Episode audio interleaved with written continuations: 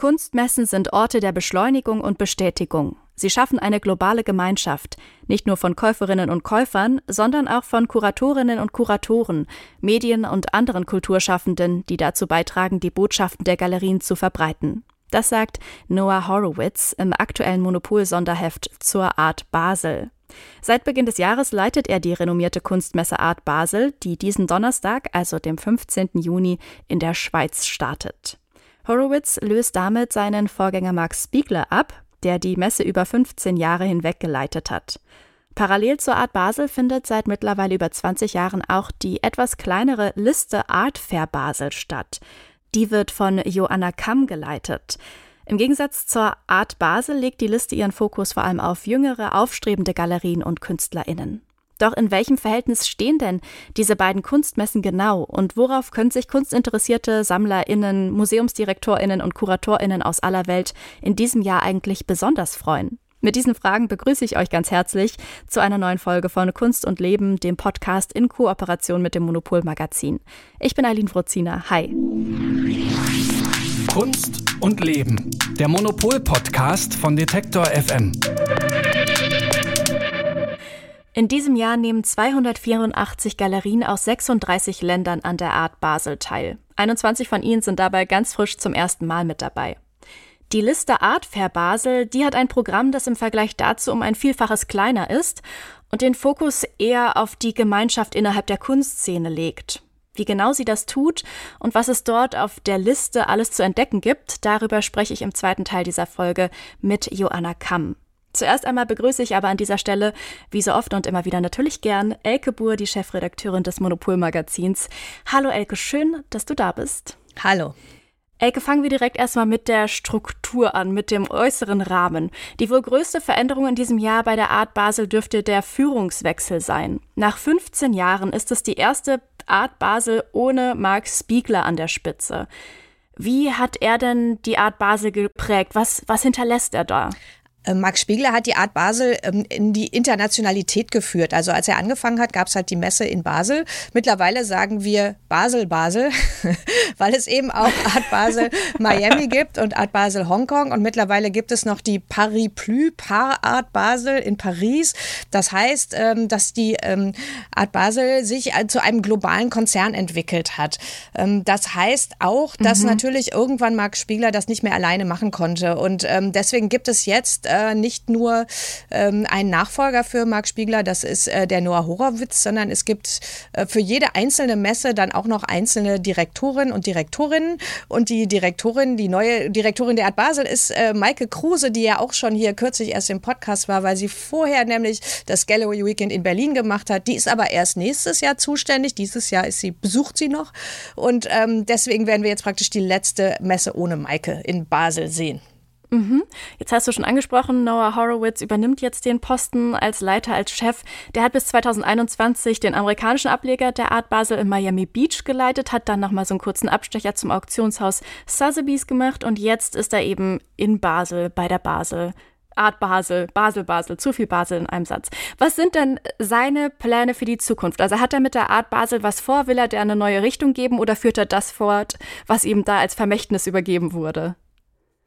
Also ich habe den Eindruck, dass die Art Basel einfach ähm, in den letzten Jahren sehr, sehr, die ist einfach immer sehr, sehr gut organisiert. Deswegen ist es gar nicht so einfach, sich jetzt grundsätzlich irgendwas Neues zu überlegen. Und das scheint mir auch nicht so, als wären die jetzt dabei, sich da völlig neu aufzustellen. Wobei man natürlich sagen muss, eigentlich haben sie auf eine Weise die Aufgabe, sich neu aufzustellen, weil angesichts der ähm, Nachhaltigkeitsdebatte müssen halt Messen wirklich überlegen, was sie machen. Und ich glaube, das werden sie auch. Da erwarte ich aber nicht, dass da im nächsten Jahr jetzt komplett alles anders gemacht wird. Ich denke, also so wie die, ähm, die Messe in Basel jetzt aufgestellt ist, ist eigentlich alles erstmal so wie immer, außer dass jetzt wieder ganz viele Leute kommen. Also es wird wirklich die erste äh, postpandemische Messe sein, wo auch wieder ganz viel internationales Publikum kommt. Und man merkt das auch, dass die Galerien da mutig sind, weil es gibt zum Beispiel, es gibt ja die Unlimited, das ist die, der äh, Sektor, wo die ganz großen Installationen sind, da praktisch mhm. die nur ins Museum passen. Und da sind dieses Jahr irgendwie große und interessante Projekte und ähm, Es gibt eine neue Sektion, die ist für kuratierte, ähm, ein bisschen ältere Kunst da. Das wird auch mhm. ganz interessant. Also das heißt, es gibt so kleine Veränderungen, aber erstmal ist, glaube ich, Basel vor allen Dingen ein großes, äh, ein großes Summen äh, von Aufregung und äh, ja, die Leute haben halt Lust, sich wieder Sachen anzugucken und vor allen Dingen auch zu kaufen. Mhm. Gibt es eigentlich, also ich habe jetzt nur so, so, einen, so einen Blick einer Laie, gibt es so ein zentrales Thema bei einer Kunstmesse, wie das bei Ausstellungen auch der Fall ist, oder ist da alles ganz, ganz individuell? Wenn ich jetzt so aktuell in die Politik schaue, etc., jetzt hast du das Thema Nachhaltigkeit schon angesprochen, wäre so für mich Thema Nachhaltigkeit, Klima und natürlich dann irgendwie ganz drängend die KI. Sind das so zentrale Themen oder wie ist das auf der Messe bei der Art Basel? Sollte man meinen, es gibt aber keine zentralen Themen. Also es gibt ja auch keinen Kurator oder Kuratorin, der diese Messe komplett äh, gestaltet, sondern die Galerien entscheiden ja selber, was sie mitnehmen. Es wird mhm. insofern natürlich von der Messe beeinflusst, als dass die äh, Galerien ja ausgewählt werden. Also die bewerben sich mit einem bestimmten Programm und dann ähm, sagt halt die Messe ja oder nein und lässt halt die besten, die in ihren Augen besten Galerien rein. Und ähm, da geht es aber nicht darum, ein bestimmtes Thema zu vertreten, sondern da geht es darum, einfach die Künstler zu bringen, von denen man glaubt, dass sie gerade die höchste Qualität haben und dass sie für den Markt interessant sind. Und ähm, das heißt, dass das ist auch gar nicht unbedingt, also Kunst, die sich mit Nachhaltigkeit und Klima beschäftigt, ist gar nicht unbedingt Kunst, die sich dann auch gut verkauft. Das will sie ja auch gar nicht. Also da, da, da geht das Kunstsystem so ein bisschen auseinander. Also man hat halt die diskursiven äh, Ausstellungen, wo Debatten geführt werden und so, die hat man halt in den Institutionen, die hat man bei den Biennalen, aber auf den Messen ähm, gibt es dann halt eher auch mal was für an die Wand, damit mhm. der Sammler und die Sammlerin auch was mit nach Hause nehmen können. Worauf freust du dich denn am meisten jetzt im Hinblick auf die Art Basel? Gibt es da irgendwie einen zentralen Punkt?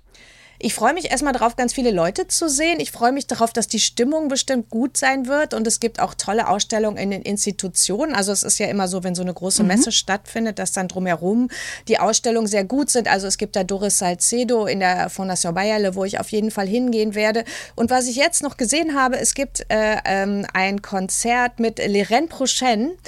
Äh, das sind, mhm. Leren Prochaine ist die Band, wovor vielen, vielen Jahren Pippi Lottirist äh, mitgespielt hat. Und äh, die fand ich immer sehr lustig. Also einfach so eine Schweizer Frauen-Punk-Band.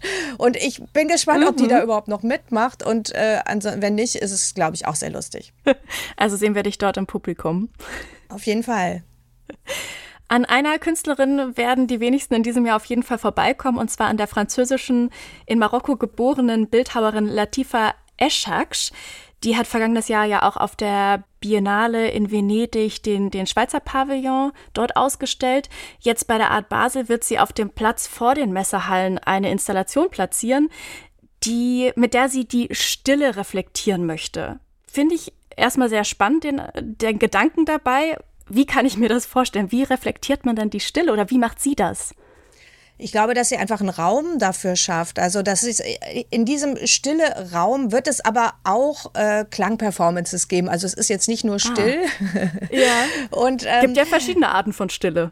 Auf jeden Fall. Und äh, was sie halt in Venedig gemacht hat, das war sehr interessant, dass, äh, dass sie praktisch versucht hat, mit bildhauerischen Mitteln das Gefühl nachzuahmen, das man hat nach einem Konzert. Also das ist mhm. immer auch metaphorisch gedacht. Also da waren halt so, äh, da waren so Skulpturen, die sahen so ein bisschen aus wie so, wie so, so Stonehenge-artige Steinsachen. Die waren natürlich nicht aus Stein, aber die sahen irgendwie so aus. Und die wurden mhm. dann so mhm. ganz langsam angeleuchtet, wurden sie, man, die, die, die erschienen so aus dem Dunkel und verschwanden wieder. Also das war einfach so eine ganz meditative Stimmung. Und ich glaube, dass sie in Basel auch einfach so ein bisschen auf so eine ruhige Stimmung und äh, auf so eine Atmosphäre setzt, wo man halt mal runterkommt. Weil ich glaube, mhm. das ist es, was man ja auch braucht wenn man, äh, also so nach fünf Stunden Messe äh, bin ich auch durch. Wobei ich dann auch ganz gerne mich an Rhein äh, begebe. Da kann man auch immer gut runterkommen. Das sagt Elke Buhr, die Chefredakteurin des Monopol-Magazins. Mit ihr habe ich über die Veränderungen bei der diesjährigen Art Basel gesprochen. Die renommierte Kunstmesse, die findet vom 15. bis 18. Juni in der Schweiz statt. Vielen lieben Dank, der Elke, für das Gespräch hier am frühen Morgen. Gerne. Neben der großen Art Basel findet parallel auch die jüngere Liste Art Fair Basel statt. Und in ihrem Programm finden sich vor allem junge Galerien wieder. Über die Liste, wie sie auch genannt wird, spreche ich jetzt im zweiten Teil dieser Folge mit ihrer Leiterin Joanna Kamm.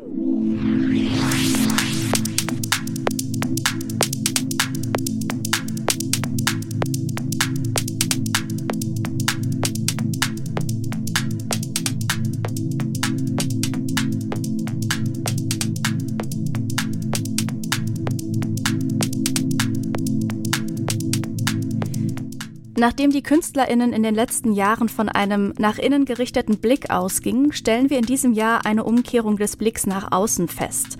So beschreibt Joanna Kamm die aktuellen Entwicklungen innerhalb der zeitgenössischen Kunst gegenüber Sebastian Frenzel, dem stellvertretenden Leiter des Monopolmagazins. Wie genau das aussieht, davon können sich Kunstinteressierte auf der Liste Art Fair Basel selbst ein Bild machen. Sie findet parallel zur Art Basel vom 12. bis 18. Juni statt. Mit welchen Themen sich die jüngeren Galerien in diesem Jahr beschäftigen und was es heißt, eine Kunstmesse als NGO auszurichten, darüber spreche ich jetzt mit Joanna Kamm. Hallo und herzlich willkommen. Schön, dass du da bist bei Kunst und Leben, Joanna. Hallo, vielen Dank für die Einladung. Ist die Liste Art Fair Basel so ein bisschen die Einstiegsmesse für jüngere Galerien und KünstlerInnen? Würdest du das so sagen? Auf jeden Fall. Also die Liste ist ja schon 1996 gegründet worden. Und damals ähm, war das die Idee von zwei Galeristen, inzwischen sehr etablierte Galeristen, Peter Kirchmann und Eva Bresenhuber, eine Messe zu schaffen, die wirklich so dem Spirit und auch den Bedürfnissen der jungen Generation entspricht. Und diese Idee und dieses Konzept, das haben wir beibehalten und ähm, seit 28 Jahren ist das quasi jedes Jahr wieder aufs Neue, dass die ganz junge Gegenwart auf der Liste präsentiert wird. Also war das der Hauptgrund zu sagen, die Liste ins Leben zu rufen, um etwas für ein jüngeres Publikum zu schaffen, im Vergleich zur Art Basel, die stattfindet? Also das Publikum ist ja sozusagen eigentlich fast ähm, identisch mit der Art Basel, aber eben mhm. die dort ausstellen, das ist auf jeden Fall die jüngere Generation, ähm, die Aussteller mhm. und auch die Künstlerinnen. Und die Idee ist nach wie vor eben, dass es ähm, den ähm, also wirklich aus der ganzen Welt den Galerien und Künstlerinnen darüber eine Plattform gegeben wird. Wir sind, ähm, mhm. wie du es ja gerade schon vorhin auch erwähnt hast, ähm, also wir gehören zu einer Stiftung und wir sind Non-Profit. Es geht wirklich um diesen Fördergedanken, ein, äh, für die junge Generation eine internationale Plattform zu schaffen, wo sie ihr Programm vorstellen können und eben aber auch durch diese ähm, dieses hochprofessionelle Publikum, das dann eben auch kommt zur Liste, eben auch die Möglichkeit haben, wirklich ähm, sowohl für die Künstlerinnen als auch für ihr Gesamtprogramm und die Galerie ähm, eine Aufmerksamkeit zu schaffen, die nach wie vor einmalig ist in der Welt. Die Liste Art Fair Basel ist ja eine Kunstmesse, darüber haben wir schon gesprochen. Ihr seid aber ja als, als Organisation eine, du hast es schon erwähnt, eine Non-Profit-Organisation. Wie passt denn das zusammen? Das bedeutet eigentlich ganz einfach, dass wir eben nicht versuchen, Profit ähm, mit der Liste ähm, zu erwirtschaften, sondern alles, was wir an Geld zur Verfügung haben, wirklich reinstecken in, in die Liste, in verschiedene Plattformen mhm. auch, die wir haben. Und alles soll zur, wirklich zur Förderung dieser jungen Generation ähm, verwendet werden und nicht eben, um ja, Gewinn zu machen. Mhm, mhm. Kommen wir mal ein bisschen zum Inhaltlichen. Am Anfang habe ich schon gesagt, du beobachtest bei den KünstlerInnen ja einen Blick, der sich, so hast du es gesagt, von außen, nein, von innen nach außen so rumwendet. Was genau meinst du denn damit? Was ist das, was, was ist das für ein Prozess, der da geschieht? Das ist was super Spannendes. Also ich war wirklich auch sehr aufgeregt, als ich das dieses Jahr entdeckt habe. Ähm, die letzten Jahre waren ja sehr bestimmt von der Pandemie. Und man hat gemerkt eben, dass die Künstlerinnen sich auch sehr viel mit so einer Selbstpositionierung, auch irgendwie vielleicht so eine Bestandsaufnahme also so diese Themen beschäftigen. Es gab auch bei diversen Biennalen ja immer sozusagen das ähm, große Schlagwort von Fragilität. Und jetzt sozusagen wendet, habe ich so den Eindruck bekommen, das wendet sich wieder nach außen. Das heißt, die Kunst wird wieder politischer. Und mhm. sie nehmen sich wieder viel mehr den Themen an, wie Klima oder eben Minderheiten, ähm, mhm. Diversität, ähm, Gender-Fragen. Also sozusagen wirklich diese Fragen, die, die uns ja extrem bewegen und die durch die Pandemie ähm, etwas natürlich in den Hintergrund gerückt sind. Und die, mhm. die treten jetzt wieder ganz stark hervor. Und was ich aber auch sehr spannend finde, es ist ja so, bei uns bewerben sich alle schon mit einem Projekt. Es ist ja eben die jungen mhm. Galerien, also das Komitee muss auch so ein bisschen einschätzen können, was, was die Galerien zeigen wollen und wen sie zeigen wollen. Und ähm, eben als ich diese ganzen Projektbeschriebe gelesen habe, tauchte das Wort Blick sehr oft auf. Und mhm. ähm, das aber im Sinne von, dass es eben darum geht, auch, dass je nach Kontext und Ort und woher der oder die Künstlerin ähm, kommen, es eben auch einen anderen Blick auf die Welt gibt. Mhm. Der nicht, also da geht es nicht drum, nimm doch mal meine Perspektive ein. Im Gegenteil, weil das eben nicht möglich ist. Also auch diese Anerkennung von dieser Diversität. Und das fand ich eben auch ein sehr, sehr spannenden Aspekt und ähm, ich habe so das Gefühl, dass das wirklich so eine ganz scharf beobachtende Generation, ähm, die mhm. dieses Jahr auf der Liste ausstellt. Es klingt für mich auch so ein bisschen, als ob es wieder noch stärker politischer wird, noch eingreifender, die Kunst? Genau, also das war genau, also dieses, ich glaube, mit diesem nach außen gerichteten Blick, eben wenn man sich das wieder anschaut, auch die Zustände der Welt anschaut, ähm, beziehungsweise die Künstler einem eigentlich auch zeigen, wie sie es erleben und sehen, bekommt es sofort diese, ähm, diesen Aspekt und ich glaube ja auch, ähm, das ist mit fast das Wichtigste in, in dieser Zeit, wo ja der Populismus auch sehr stark im Vordergrund ist und auch ähm, an Kraft hat, ähm, eben auch, dass man genau auch über Kunst auch wieder die Vielfältigkeit ähm, erkennen und erleben kann auch. Mhm, und der Raum gibt, ja. Und Raum gibt. Und deswegen ist es sozusagen so per se auch schon politisch. Also es muss noch gar nicht sozusagen das Thema an sich sein dann. Voll. Im Gespräch mit dem Monopolredakteur Sebastian Frenzel hast du außerdem auch noch gesagt, ich zitiere, Messen sind ein zentrales soziales Ereignis und können nicht durch digitale Plattformen ersetzt werden. Trotzdem findet ja viel, ja gerade jüngere zeitgenössische Kunst auch im digitalen Raum statt. Wie kommen denn da diese beiden Welten so ein bisschen zusammen? Also der Ort der Messe, aber möglicherweise auch die digitale Kunst. Das eine schließt das andere überhaupt nicht aus. Also ich denke, es ist einfach wahnsinnig wichtig, dass es diesen Moment gibt, wo die Menschen sich treffen, kennenlernen, austauschen. Und ähm, mhm. dafür ist eine Messe ein zentrales Ereignis. Es ist ja bei uns auch so, dass eben es ist ja die junge Generation. Es gibt auch immer einige, für die es die erste Messe überhaupt ist. Und ähm, mhm. das ist auch eine Gemeinschaftsbildung. Auch die, die Galeristen untereinander, die lernen sich da kennen, die lernen die Künstler der anderen Galerien kennen. Man fängt an, ähm, sich anzufreunden. Also wir haben so eine Gruppe von Galerien, die waren 2019 das erste Mal zusammen auf der Messe und nehmen jetzt ähm, immer, wenn sie gemeinsam auf einer Messe sind, egal wo in der Welt, ähm, eine Wohnung gemeinsam und gründen da sozusagen eine, haben so eine temporäre WG. Ja. Und das meine ich eben sozusagen neben dem natürlich selbstverständlich verständlich, dass es eben Kunst gibt, wo es ein riesiger Unterschied ist, ob man die physisch sieht und erlebt, ist das eben ein, finde ich, auch ein, so ein sehr wichtiger und sehr besonderer Aspekt einer Kunstmesse. Dass gleichzeitig es eben im digitalen Raum Kunst gibt, ähm, die eben auch genau da am richtigen Ort ist und auch nur darüber erlebt werden kann, das finde ich fantastisch. Und eben, wie gesagt, ähm, das eine schließt das andere nicht aus. Mhm. Zusätzlich zu den über 100 KünstlerInnen, die bei der Liste Art Fair Basel ausgestellt werden, wird es auch so eine Pop-up-Ausstellung geben, die heißt Whistlers und wird von Sarah Johanna Teurer kuratiert. Wie kann ich mir das denn vorstellen, diesen, diesen Ort? Wie sieht da diese Ausstellung aus? Ist das eher so performativ, so ein Happening oder wie wird es ablaufen? Also die Ausstellung äh, beschäftigt sich ja äh, mit Nachhaltigkeit und Sarah, die hat einen Fokus auf Resilienz gelegt. Und es geht ja um die, also bei Resilienz geht es ja immer auch darum, sozusagen, was, also wie, wenn man sich anpasst an bestimmte Systeme auch, ähm, was das auch für Dynamiken entwickelt wieder.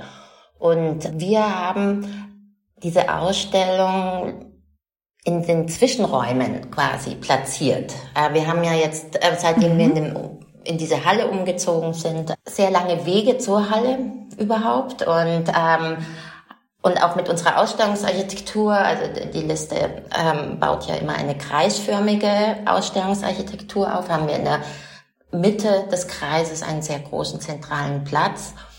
Ähm, das sind so die. Orte, mhm. wo sich die Ausstellung ansiedelt. Und ähm, das sind ähm, sehr performative Arbeiten dabei, von Tomoko Sauvage zum Beispiel, ähm, auf dem Zwischengeschoss im Mezzanin wird es eine Arbeit geben, die ähm, bei der Eisblöcke von der Decke hängen und die Eisblöcke schmelzen und tropfen in Porzellanschüsseln und das wird dann als Sound übertragen. Und sie macht dann aber auch am Montag eine oh. Performance.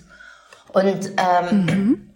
also eben es sind Arbeiten, die, die man sozusagen ja nicht unbedingt vielleicht ähm, an einem Galeriestand erwarten würde. Also das ist uns eigentlich mhm. auch immer wichtig, dass wir über dieses ähm, Special Project eigentlich nochmal etwas erweitern, wo wir aber denken, dass es vom Thema her sehr wichtig und sehr relevant ist und wo wir als Liste auch gerne einen ähm, Fokus setzen möchten.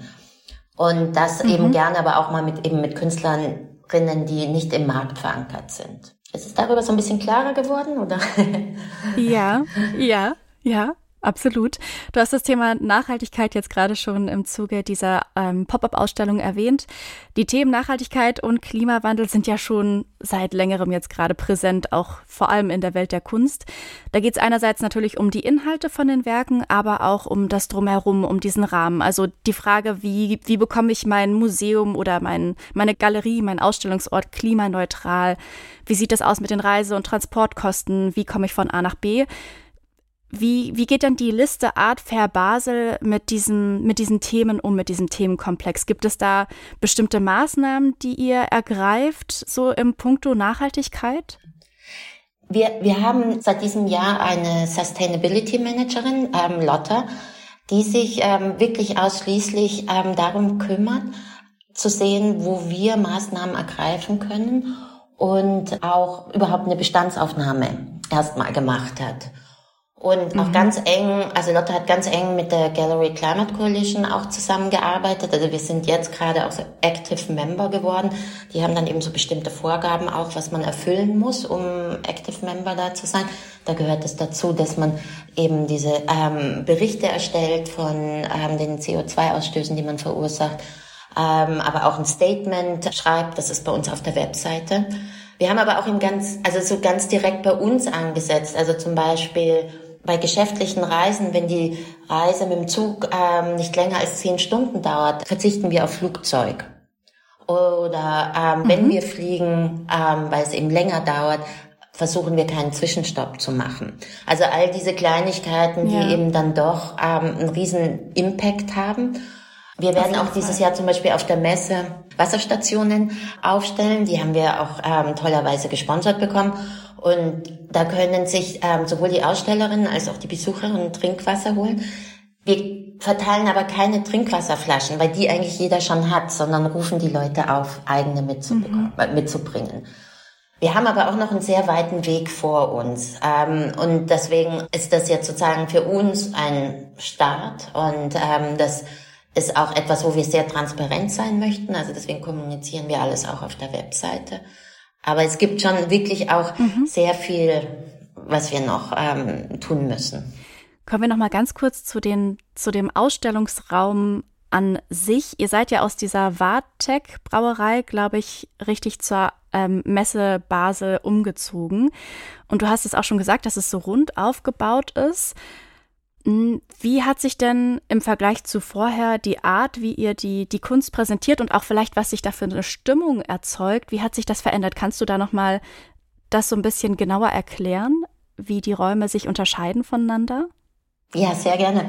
Also das Wartec, eben ehemalige Brauerei, ist ein Verein, ähm, das sind Mieter, ähm, die kommen sehr viel aus dem kulturellen Umfeld und die sind für die Liste immer ausgezogen aus ihren Räumen. Mhm. Das heißt, im Bartek, ähm, im Werkraum Bartek PP, da waren äh, sozusagen die Ausstellungsräume um die 30 komplett unterschiedliche Räume.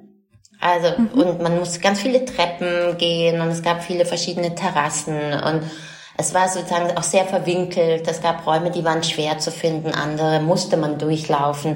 Bei manchen Räumen stand man sozusagen, wenn man den Raum betreten hat, im Stand. Ähm, so, also es war sozusagen mhm. schon ein sehr anderes Erlebnis als normalerweise, wenn man zu Kunstmessen gegangen ist. Und das hat auch sehr stark ja. die Identität der Liste geprägt. Mhm. Und wir sind aufgrund der Pandemie hatte ich dann im, ähm, für 2021 Marc Spiegler damals gefragt, ob wir eventuell eine, in eine Messehalle können. Was normalerweise gab es ja keine Kunstmessen auf dem Messegelände, außer der Art Basel. Und, ähm, mhm. und er hat wirklich aus Unterstützung und Solidarität sofort zugesagt. Und dann haben wir eben überlegt, wie bekommen wir es hin, diese Idee von Gemeinschaft, die ich vorhin auch beschrieben habe, ja. in eine Messehalle zu transportieren. Und das war natürlich eben beim, beim Werkraum Bartek PP durch diese, eben gerade was ich gesagt habe, auch diese Terrassen und diese Orte, die es dort gab, ähm, so per se einfach sehr gegeben, ne? dass man so viele Orte mhm. hatte, an denen man so zusammen auch abhängen konnte. Und dann habe hab ich ähm, das Architekturbüro Office Kersten Gerst, David von Severen, gefragt, ob sie ähm, Interesse hätten, diese Aufgabe zu übernehmen, eine eben Architektur für die Messehalle zu entwerfen. Und die haben eben dann diesen Kreis entworfen, bei dem es eben einen inneren Kreis gibt, wo die Galerien sind, und einen äußeren Kreis. Und dann haben wir noch an den Seitenständen.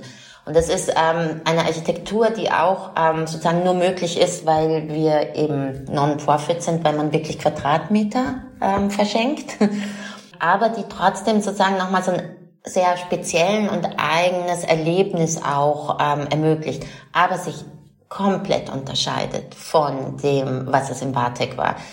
Da ist es so, man kann überhaupt nicht eine Galerie verpassen und man hat schon einen sozusagen mhm. sehr klar vorgegebenen Parcours. Es ist auch so, dass die Stände ja. alle fast identisch sind. Also im äußeren Kreis gehen die Wände ein bisschen nach außen, im inneren nach innen, aber das ist es schon. Und das Interessante war, als wir jetzt nach zwei Jahren ähm, aufgrund der Pandemie dort waren, habe ich letztes Jahr bin ich wirklich zu jeder Galerie gegangen und habe sie gefragt, was ihre Präferenz wäre, ob sie gerne wieder mhm. zurück ins Wartek wollen oder gerne in der Halle bleiben würden. Und die große, große Mehrheit hat sich für die Halle ausgesprochen. Und das ist vielleicht auch interessant im Sinne von, dass es da auch nochmal einen Generationswandel gibt. Ähm, nämlich die Hauptgründe, ja. die Sie gesagt haben, waren in der Halle, das ist demokratisch. Jeder hat die gleichen Voraussetzungen. Ja. Und es ist für ja, jeden stimmt. zugänglich. Also auch dieses Accessibility ist ja ein großes Thema. Und das waren eigentlich für, für die Galerien so die beiden Hauptgründe. Und ähm, da wir das eben auch für die Galerien machen, haben wir eben auch ähm, dann dem, also sind wir, also haben wir auch genau das dann versucht eben auch umzusetzen, dass wir dort bleiben können und haben dann eben auch von der Art Basel und auch von der Messegesellschaft das okay bekommen, dass wir da längerfristig bleiben können. Das sagt Joanna Kamm. Sie leitet die Liste Art Fair Basel, die parallel zur Art Basel vom 12. bis 18. Juni auf dem Gelände der Messe Basel stattfindet. Liebe Joanna, vielen lieben Dank, dass du hier zu Gast warst und so viel mit uns geteilt hast. Ich danke dir. Alle wichtigen Infos zur Art Basel und auch der Liste könnt ihr nochmal nachlesen, und zwar im Artikel zur Folge. Den findet ihr auf unserer Website detektor.fm. Und noch mehr Hintergrundinfos findet ihr im aktuellen Monopolheft zur Art Basel. Schaut dafür einfach mal ganz analog im Zeitungsgeschäft eures Vertrauens nach. Da findet ihr das Monopolmagazin sicherlich. Wie sieht eigentlich die Kunstszene in Mexico City aus? Welche Rolle spielt künstliche Intelligenz in der Kunst? Und was tut sich in diesem Jahr in den Kunstgalerien in Berlin? Zweimal im Monat sprechen wir bei Kunst und Leben, dem Podcast in Kooperation mit dem Monopol Magazin, über die aktuellen Kunsttrends und natürlich Ereignisse aus der Welt der Kunst. Dafür sind hier im Podcast Galeristinnen, Künstlerinnen, Kuratorinnen, Veranstalterinnen und natürlich die Autorinnen des Monopol Magazins, die zu diesen Themen recherchieren, zu Gast und auch zu hören. Und mit ihrer Expertise und immer wieder sehr exklusiven Einblicken in die Kunstwelt ist auch Elke Buhr, die Chefredakteurin des Monopol-Magazins, immer mit dabei. Wenn euch unser Podcast gefällt und ihr keine der kommenden Folgen verpassen wollt, dann klickt doch gerne in eurer Lieblings-Podcast-App auf Folgen. Die Redaktion für diese Folge lag in den Händen meiner Kollegin Sarah Marie Plikat. Ich bin Eileen Wrozina und ich bedanke mich fürs Zuhören, sage Tschüss und bis zum nächsten Mal. Kunst und Leben. Der Monopol-Podcast von Detektor FM.